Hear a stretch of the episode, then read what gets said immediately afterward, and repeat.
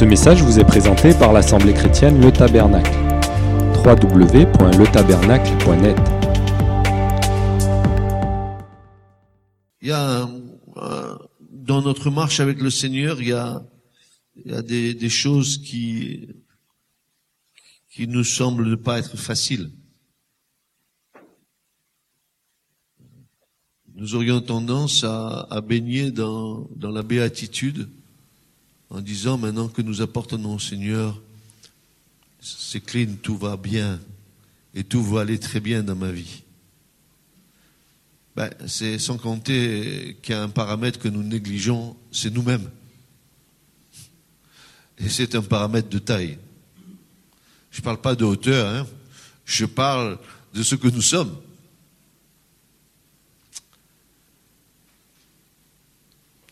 Alors bien sûr, quand nous marchons avec le Seigneur et que nous l'avons rencontré, je n'insisterai pas sur le fait que euh, maintenant il n'y a, plus de, de, complaisance à avoir dans cette fin des temps. Ou tu es né de nouveau, ou tu n'es pas né de nouveau. Si tu n'es pas né de nouveau, ne viens pas me raconter tes salades, je n'y souscrirai pas. Si tu es né de nouveau, alors tu marcheras par l'Esprit de Dieu. Si tu ne marches pas par l'Esprit de Dieu, ne viens pas me, ne viens pas me pleurnicher parce que je ne t'écouterai pas. Tu sais ce que tu as à faire.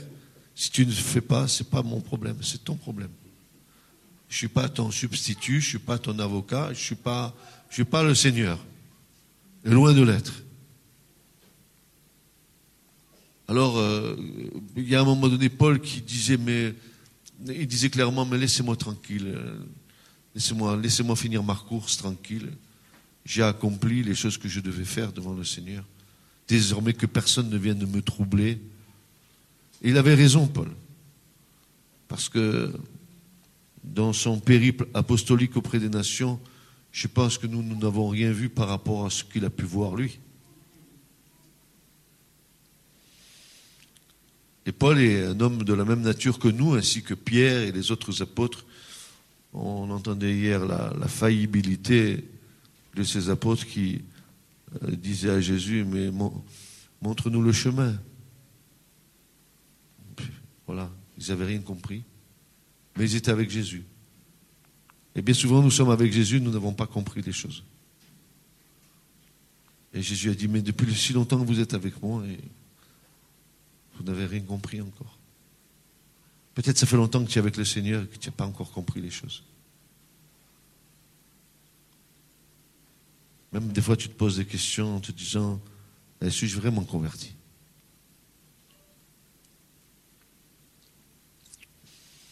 Donc notre marche avec le Seigneur comporte des, des temps, des temps où on peut se réjouir, des temps de joie.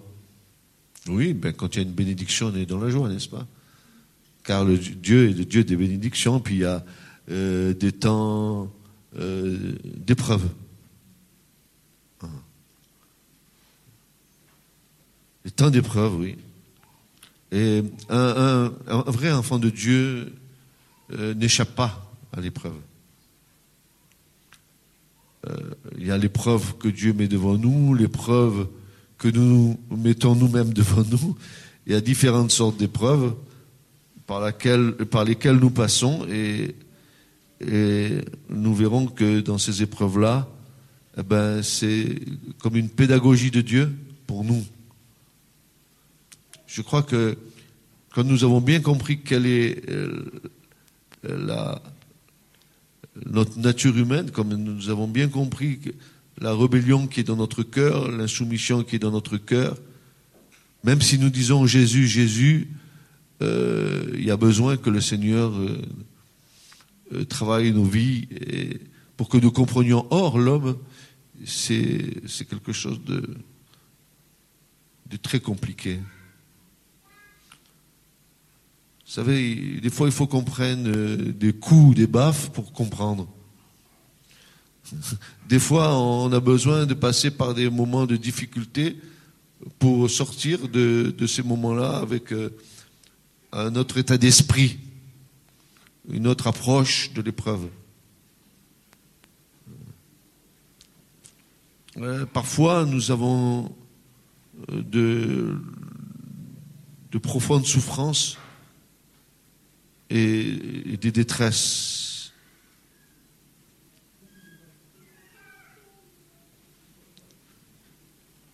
Oui, de profondes souffrances. Alors, ces profondes souffrances, elles, elles viennent du fait que, euh, ben, écoutez, la vie est, telle qu'elle est et, que cela dépend de notre comportement dans la vie, de, voir ce type de souffrance apparaître en nous.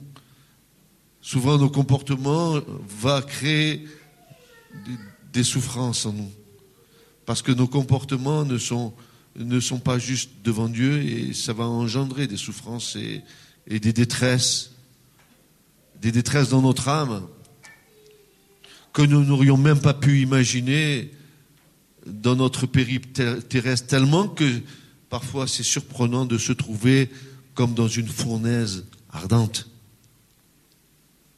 L'Ecclésiaste dit qu'il y a un temps, un temps pour se réjouir, un, temps pour pleurer, un temps pour naître, un temps pour mourir, qu'il y a des temps dans nos vies comme ça qui passent, et que dans ces temps-là de, détresse, euh, ceux qui appartiennent au Seigneur euh, vont se trouver confrontés à une pédagogie du royaume de Dieu. Je crois que le Seigneur n'a pas d'autre moyen avec nous, nature rebelle, nature insoumise comme nous sommes, que de nous faire passer par de telles épreuves. Euh, L'épreuve n'est pas un mot péjoratif dans, dans l'Écriture, mais plutôt un mot chargé d'espérance. Vous voyez, ça, c'est des choses que l'Esprit de Dieu est en train de mettre sur mon cœur que je vous dis en ce moment. L'épreuve, voilà, d'où je sors ça, je ne sais pas. L'Esprit de Dieu le met sur mon cœur. L'épreuve pour un chrétien est chargée d'espérance. Parce que, et vous ne pouvez pas rentrer dans une épreuve avec le Seigneur sans en sortir avec un fruit de paix et de justice quelque part. C'est ce que dit au moins l'Écriture. Donc il y a un temps de pleurer, Ecclésiaste 3, verset 4. Un temps pour rire, un temps pour se lamenter et un temps pour sauter de joie. Voilà, il y a des temps comme ça. Et alors quand on passe par la lamentation ou quand on passe par euh, euh, les pleurs, et voilà que ça, ça nous plaît pas tellement. Nous aurions tendance à vouloir la bénédiction constamment. Ce que j'ai compris avec le Seigneur et ce que vous avez sans doute vécu euh, avec le Seigneur, c'est que dès que nous rencontrons le Seigneur dans notre vie, voilà que nous sommes archi bénis. Dieu nous encourage et nous bénit. N'est-ce pas vrai Quand nous avons rencontré le Seigneur? Mais dès que nous commençons à grandir, la bénédiction se fait un peu plus rare pour créer en nous une foi profonde et vraiment hantée dans le Seigneur. Euh, la bénédiction, c'est pour les petits-enfants. Après, quand tu grandis, il faut que tu aies des convictions, des choses profondes en toi qui s'établissent. En ce sens, euh, le Seigneur euh, sait, il sait donner les doses à chacun d'entre nous. Il sait répartir les choses d'une manière bonne pour nous. Et Paul, l'apôtre Pierre va nous dire dans 1 Pierre 4, il va nous dire bien aimé, et je vous le dis ce matin, bien aimé, ne soyez pas surpris. Surprise, surprise. Ne soyez pas surpris comme d'une chose étrange qui vous arrive. Non. L'épreuve arrive, ne soyez pas surpris. Oh, pourquoi Pourquoi cette épreuve? Tu aurais pu me l'épargner. Pourquoi? C'est pas un bon Dieu. Pourquoi moi? Et pourquoi ça me tombe sur moi? N'a-t-il pas promis de me bénir? N'a-t-il pas promis de me donner de l'abondance? N'a-t-il pas promis les choses euh, éternelles pour moi? Non, ne soyez pas surpris, bien-aimé, dit Pierre. Comme d'une chose étrange qui vous arrive, de la fournaise qui est au milieu de vous pour vous éprouver. Ah, ah, ah, ah.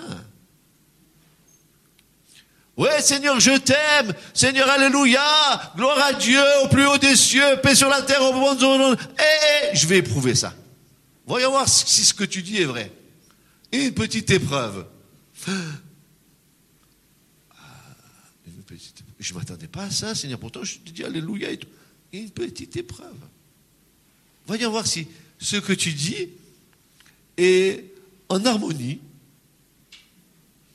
avec ce que tu fais. Alors l'épreuve arrive.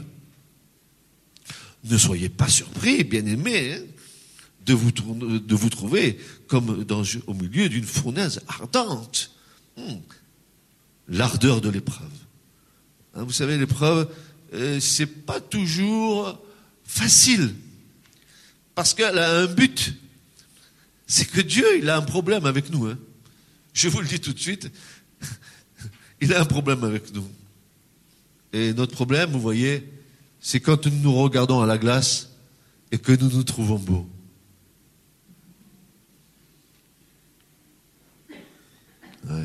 Je ne parle pas d'une beauté naturelle, je parle d'une autosatisfaction de nos personnes. Alors Pierre va nous dire, ne soyez pas surpris comme d'une chose étrange. L'épreuve n'est pas une chose étrange. L'épreuve, c'est une, discipline de Dieu. Euh, qui vous arrive de la fournaise qui est au milieu de vous pour vous éprouver. Ah, voilà, voilà, l'épreuve arrive. Oh, pasteur, une épreuve. Qu'est-ce que tu peux faire, pasteur, pour moi? Ah, il y a l'épreuve. Que dit Pierre? Réjouissez-vous. Ah, donc je ne peux pas pleurer, ce pasteur. Il faut que je me réjouisse. Mais comment je peux me réjouir quand j'ai une épreuve? Ah bon Vous voyez que Dieu n'est pas euh, un Dieu à la mesure de l'homme. Dieu est Dieu. Il dit, il y a l'épreuve, mais dans cette épreuve, réjouis-toi. Ah non, non, non. Non, non, je ne peux pas me réjouir si j'ai l'épreuve, tu comprends, Seigneur? Non, c'est trop, c'est trop dur pour moi, cette épreuve. Non, pourquoi tu me l'as mis sur le paletot? Je n'avais pas besoin. Regarde-moi, je te suis, je suis clean, je vais à la messe, je fais truc, je fais... Seigneur, Seigneur, pourquoi tu me fais ça? Pierre dit, réjouissez-vous au contraire. De la part que vous avez ou souffrance de Christ. Et hier, nous avons entendu, et Georges n'est pas là, je ne sais pas où il est Georges, mais nous avons entendu hier que l'onction de Dieu est liée à Christ. Et que l'onction qui est liée à Christ est une onction de brisement, une onction qui va briser l'homme. Pourquoi? Pourquoi cela? Parce que le Christ lui-même a été brisé. Et tu vas prendre part aux souffrances de Christ. Si tu veux l'onction, il y a un prix à payer. L'onction, c'est pas pour faire des bons, c'est pas pour euh, tomber par terre. L'onction, c'est pour que tu, tu puisses participer, lié aux souffrances de Christ, pour en sortir la quintessence pour l'Église du Seigneur.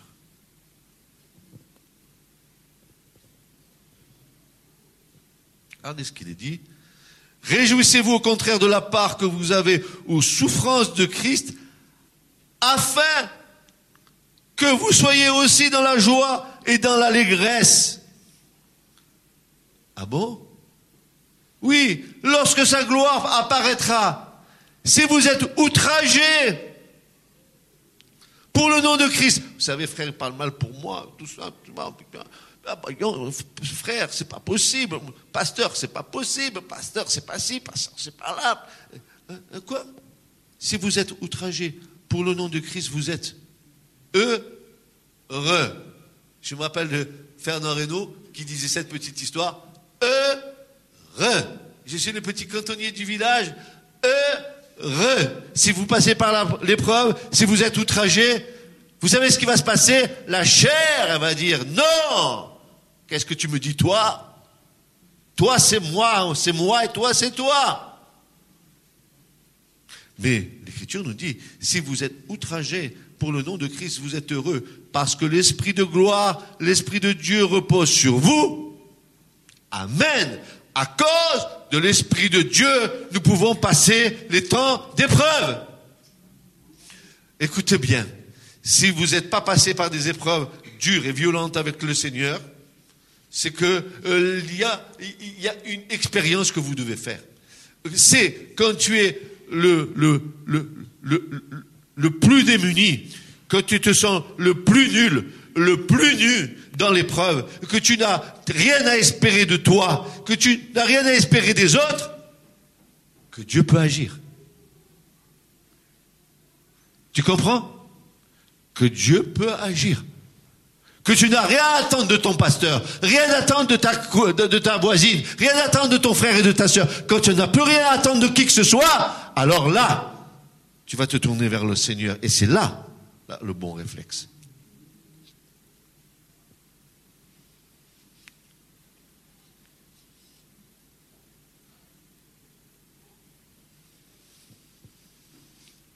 Mais, verset 16, si quelqu'un souffre comme chrétien, ah bon, un chrétien, ça souffre? Je pensais que c'était béni, moi. Hein, Didier? Un chrétien, ça souffre? Moi, je croyais que les chrétiens étaient bénis.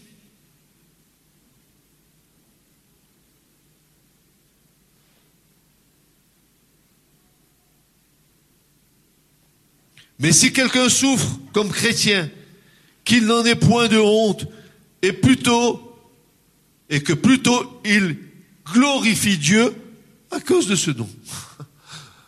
Mais c'est impossible à la chair, ça. Oh, comment tu peux glorifier Dieu alors que tu souffres comme chrétien? Écoutez, les souffrances d'un chrétien sont plus grandes que les souffrances des gens du monde. Tu sais pourquoi? Parce que le monde, c'est monnaie courante qu'on se dise le mal des uns des autres. Mais dans l'église du Seigneur, alors qu'on devrait se bénir les uns les autres, qu'on devrait se supporter les uns les autres, qu'on devrait s'aimer les uns les autres, et que tu entends des paroles euh, méchantes, des paroles de vexation, euh, des fausses paroles qui te font mal, qui te font mal au fond de ton cœur, qui ne sont pas vraies, parce que ces personnes-là, elles le disent avec la chair. Je crois qu'il y a plus de souffrance dans le corps de Christ que dans le monde.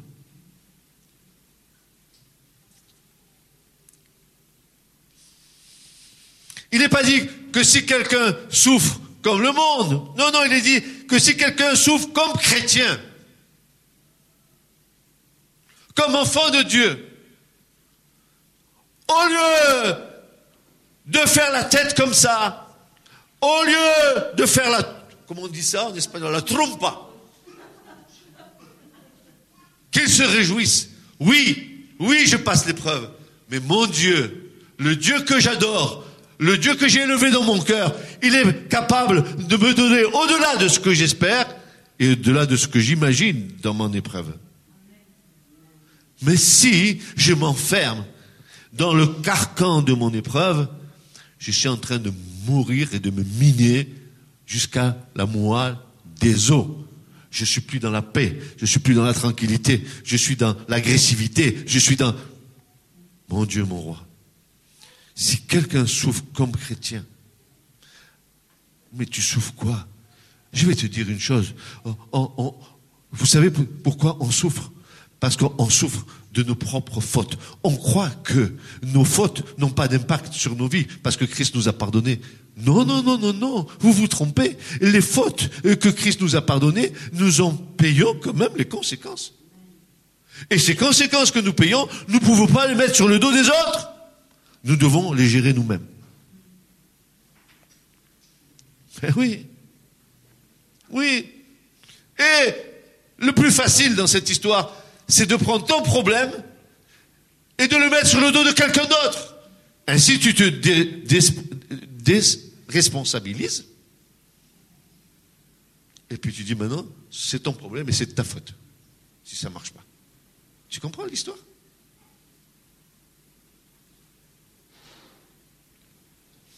Bon. Si quelqu'un souffre comme chrétien, qu'il n'en ait point de honte, et plutôt qu'il glorifie Dieu à cause de ce nom. Car c'est le moment où le jugement va commencer par la maison de Dieu.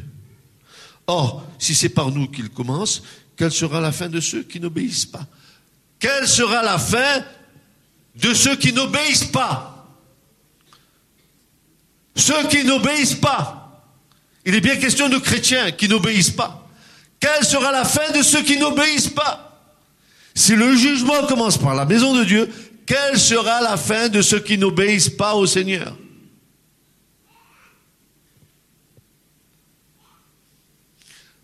Le juste, il chute cette fois. Cette fois, Dieu le relève. Alléluia. Mais tu vas continuer à faire ton cinéma? C'est pour ça que Paul dit dans les Romains, qu'ainsi n'advienne. Non, je ne pêcherai plus.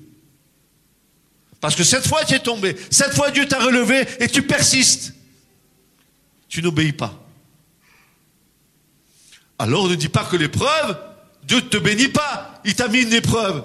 Mais attends, il t'a pas mis une épreuve. C'est toi l'artisan de tes propres épreuves avec lesquelles Dieu va travailler.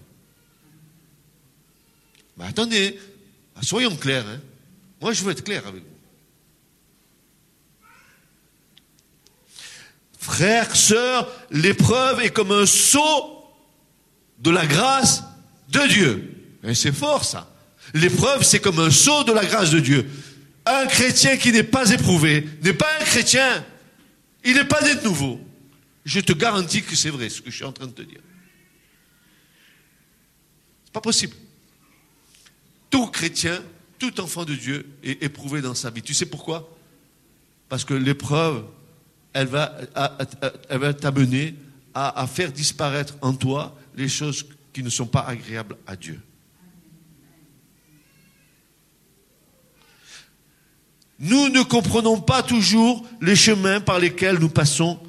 Cela nous paraît, nous semble étrange, car il y a une fausse conception de la grâce en nous qui nous ferait dire maintenant que nous sommes au Seigneur, nous avons affaire au Dieu des bénédictions et nous nous attendons d'une manière certaine que nous nous soyons constamment bénis, vivant dans une vie de délices, en partie vrai, en partie faux. C'est pas vrai. En partie vrai, en partie faux. Dieu veut nous bénir. L'intention de Dieu, c'est de nous bénir. Et je vais vous dire une chose.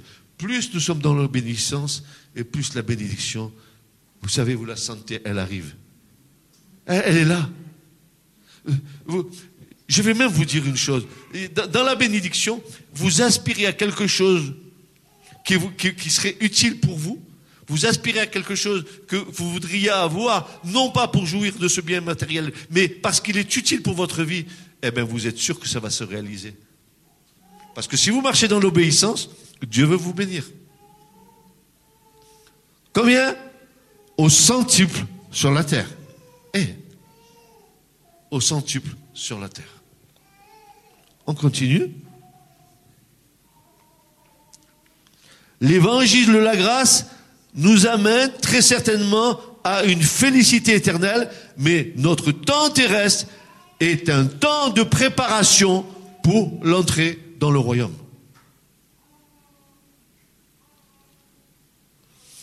Tu ne rentres pas dans le royaume avec ta masse charnelle. Tu le comprends bien. Le péché ne peut pas rentrer dans le royaume de Dieu.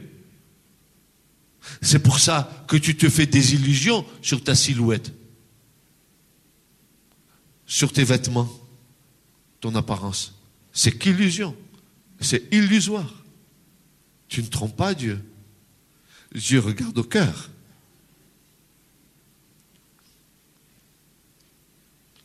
C'est pas habillé avec des vêtements de chez Cardin que tu rentreras dans le royaume de Dieu. C'est nu, comme tu es venu, et nu, tu repartiras.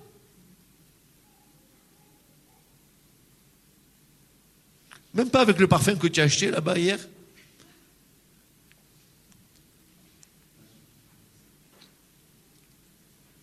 Le temps terrestre est le temps de la purification de notre âme. Notre âme est le réservoir psychique de toutes nos émotions, de toutes nos affections, de nos colères, de notre intelligence humaine, etc. Cette partie de notre être a besoin d'un assainissement. Vous savez, qu'est-ce qu'on fait aux fosses sceptiques? On les récure. On dit maintenant, vous mettez un produit dans la fosse et puis ça y est, ça va, biodégradable, vous allez voir, tout va partir. Nous avons besoin d'un récurage profond au fond de nous. Vous savez qu'il y a encore des parties de ténèbres en nous? Est-ce que vous le savez? Vous croyez que nous sommes lumière totalement? Si nous étions lumière totalement, ça se verrait, non?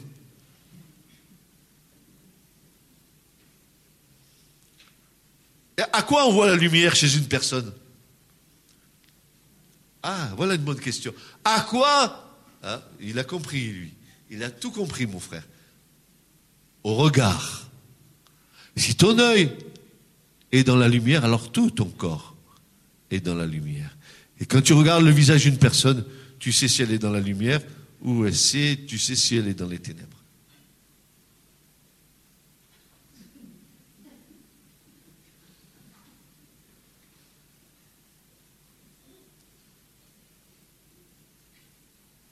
Voilà la différence. La différence, c'est que nous savons que Dieu veut faire de nous des enfants de lumière.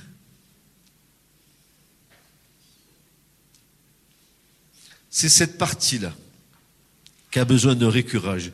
C'est cette partie-là qui a besoin euh, d'une visitation du Seigneur par le Saint-Esprit.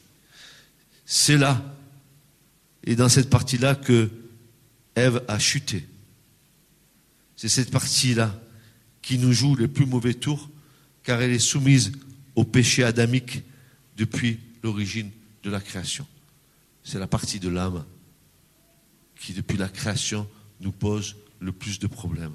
Nos sentiments, nos, nos, façons de gérer les événements par nos sentiments, c'est le plus grand piège qui puisse exister chez l'homme et chez la femme. Et c'est le plus grand piège des, chrétiens. C'est là le piège. Nous avons besoin que le Seigneur mette sa lumière sur nous. Nous avons besoin de ce que euh, de la de la guérison, nous avons besoin de la thérapie, de la parole de Dieu sur notre âme. Est-ce que je me le fais comprendre? Nous avons besoin que la parole de Dieu vienne nous guérir dans nos sentiments. Pourquoi? Parce que l'Écriture nous dit que nous devons être animés des mêmes sentiments qui étaient en Christ Jésus. Alléluia. Mais Christ, c'est la parole. Et la parole de Dieu, elle a ce pouvoir thérapeutique de nous guérir dans nos sentiments. D'ailleurs, souvenez-vous ce que Paul dit aux Galates, que le fruit de l'esprit, c'est quoi? Ben, C'est la patience, euh, c'est la bonté, c'est la maîtrise de soi, c'est la bénignité. Et il dit, dans de telles choses, il n'y a pas de loi. C'est pas une loi, ça vient de l'esprit de Dieu. Alors, mesure, mesure, mesure ta, marche avec le Seigneur. Mesure euh, tes sentiments à la lumière de la parole de Dieu. Et tu verras ce dont tu as besoin.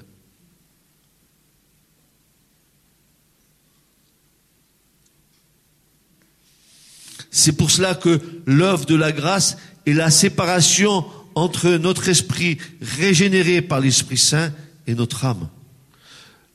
La parole de Dieu a la puissance pour faire cette œuvre, cette œuvre de séparation cette œuvre de restauration de la partie psychique. Vous savez, tous ces problèmes que nous avons emmagasinés, même, même nos erreurs, même nos erreurs, nous, en, faisons des, euh, euh, des, prévaloirs à, nos positions. Même nos erreurs, nous nous réfugions derrière nos erreurs pour, dire, mais non, on n'est pas responsable dans, tout ça. Ça veut dire que euh, y a une espèce de, théologie chrétienne qui dit c'est pas Dieu, non, c'est c'est Dieu ou, ou c'est le diable, mais c'est jamais moi. Saint Francis, l'enfant Jésus. C'est jamais moi. Ou c'est le diable, ou c'est Dieu. Mais c'est jamais moi. Moi, je suis fautif de rien. Oh, Dieu, il n'a pas fait, mais le diable aussi, il a fait. Et puis moi, là-dedans, je me suis tourné les pouces.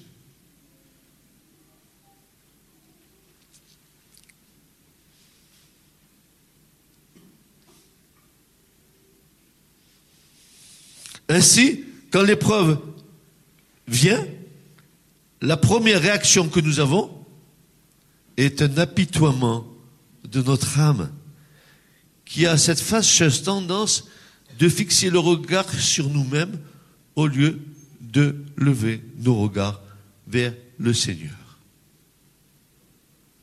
Ça, c'est l'âme.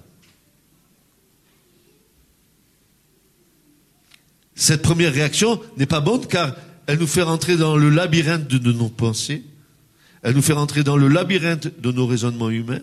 C'est le langage de l'âme et c'est là que doit intervenir la foi triomphante. Quelle est la réponse à tout ça? Ben, C'est la foi. J'ai un problème La réponse, c'est la foi. Ah bon? Je crois que c'était le pasteur qui devait prier pour que ce problème s'en aille. Mais dis donc, tu crois que le pasteur il a un foi comme ça pour tout le monde? Et où est ta foi? Où est ta foi?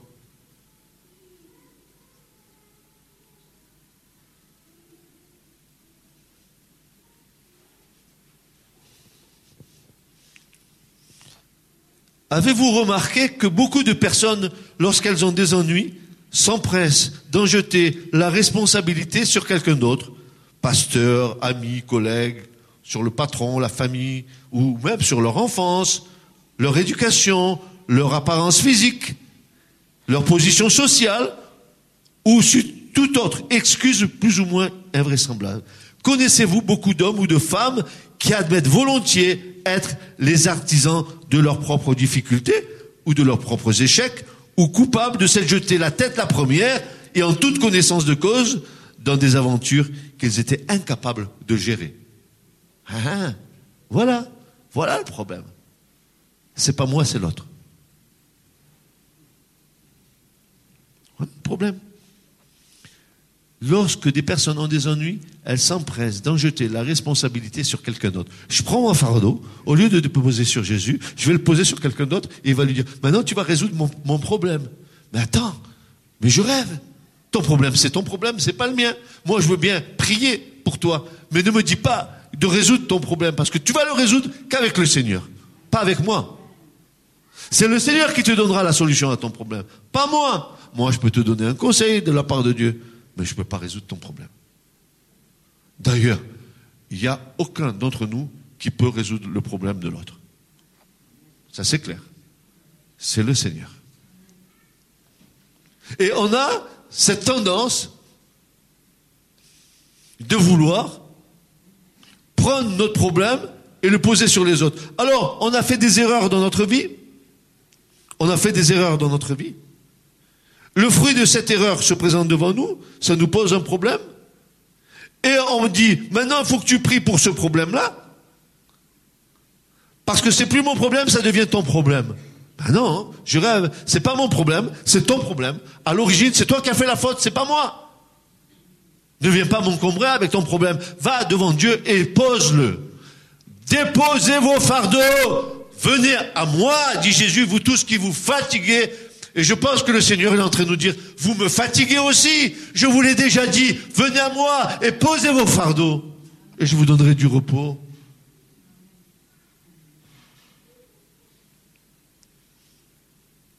Oui, vous me fatiguez, dit le Seigneur. Et à un moment donné, il, il le dit dans le prophète Malachi, vous me fatiguez avec vos fêtes, avec vos trucs, avec vos machins? Vous me fatiguez, dit l'Éternel. Bien sûr qu'on le fatigue. Parce qu'il nous donne la solution et on n'en veut pas. On cherche des solutions parallèles. Mais ça ne peut pas marcher.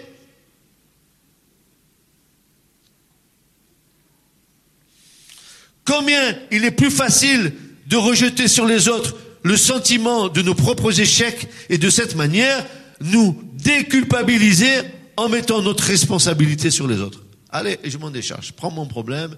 Et si tu le résous pas, c'est toi le fautif.